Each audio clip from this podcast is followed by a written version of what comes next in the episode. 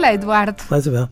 Eduardo, estou aqui com pele de galinha com uma notícia de que o Capuchinho Vermelho, a Bela Adormecida e mais 200 obras retiradas de escola por alegado sexismo.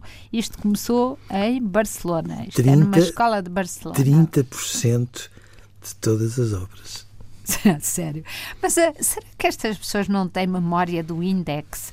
Não têm memória da Inquisição, que começou ali em, em Espanha, em Castela, e depois veio para Portugal, e em que os livros eram queimados? Granada foi, foi tomada aos mouros e fez-se uma grande fogueira para queimar os grandes livros da, da história. Foram, foram coisas que se perderam para sempre. O que é que deu a estas pessoas para estas escolas. A escola é um lugar de, de, de, de liberdade, exemplos. de exemplos, de conhecimento. Isabel, trata-se de pôr o Capuchinho Vermelho, a Bela Adormecida e tantas, tantas, tantas, tantas, tantas outras histórias de parte, porque de facto são sexistas. E eu acho que são sexistas, Isabel. Acha? Acho. Pronto, assinamos todos por baixo. Então? Acho, porque fico muito melindrado com uh, os pais do Capuchinho Vermelho. Então, com o pai, peço desculpa, fico super melindrado. Não, nunca ninguém fala no pai, não. para dizer a verdade. O, o pai da Aliás, Bela já estava muito na nova modernidade. O pai da Bela Adormecida, o pai da Branca de Neve, o pai da. Oh, Isabel.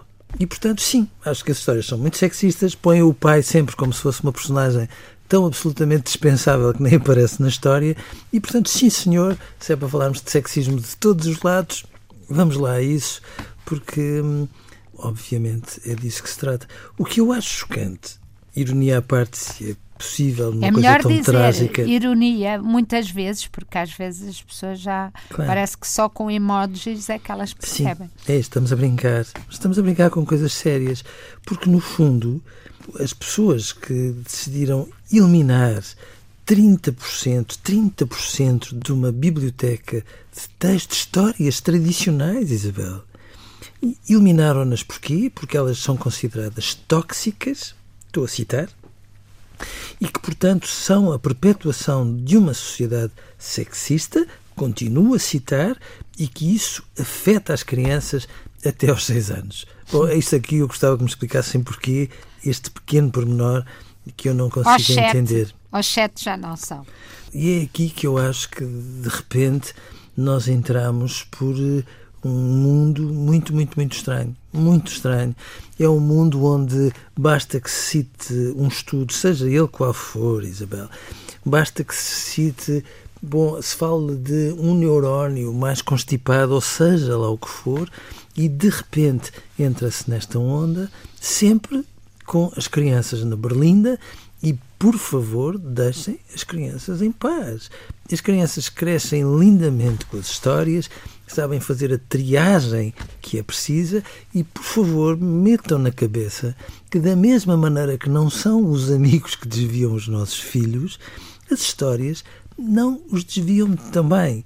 E, portanto, aquilo que a mim me preocupa é o que histórias é que estas pessoas terão lido quando eram pequeninas para quererem eliminar 30% de uma biblioteca e de histórias é que lhes contou e o que é que associaram à história?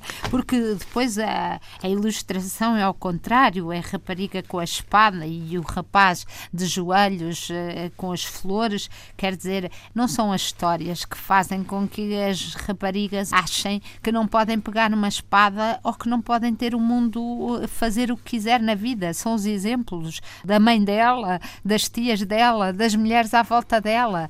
Agora, as histórias, as histórias da coragem, a história dos dragões, a história das princesas, não são, não são as histórias que, que estragam. Portanto, por amor de Deus, deixem lá os 30% de histórias e deem melhores exemplos, Sim, nomeadamente de pessoas que toleram histórias e que não eliminam Sim, 30% e deixe-me só dizer isto, António, não se zangue, por favor.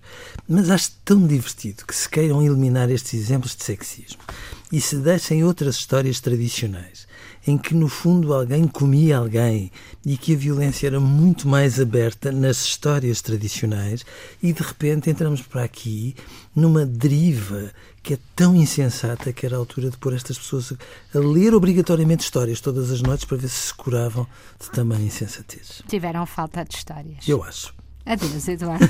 Adeus, Isabel.